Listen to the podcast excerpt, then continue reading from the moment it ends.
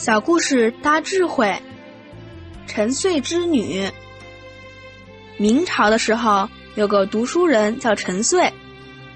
陈岁有一个女儿，没有留下名字，所以史书上记载是陈岁之女。他的父母去世较早，留下陈岁之女和两个弟弟，一个五岁，一个六岁。他已经到了要出嫁的年龄。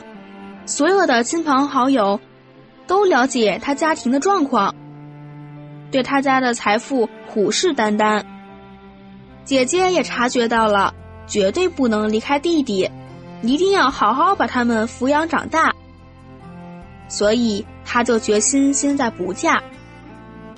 他也很有智慧，了解到亲友们都在虎视眈眈。有一天，他就做了好多菜。在门口点了蜡烛，点了火把，亲戚们都到他家看看，他就很大方把他们请进来。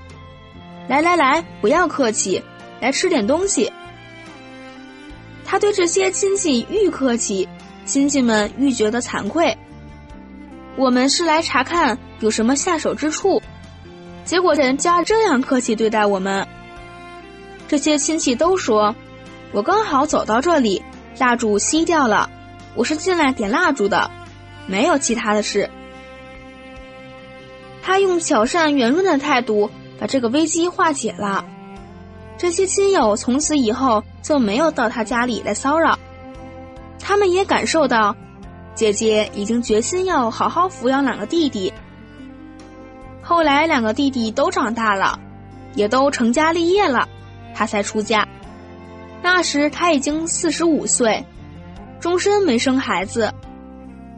他的弟弟就把他接回来奉养到老。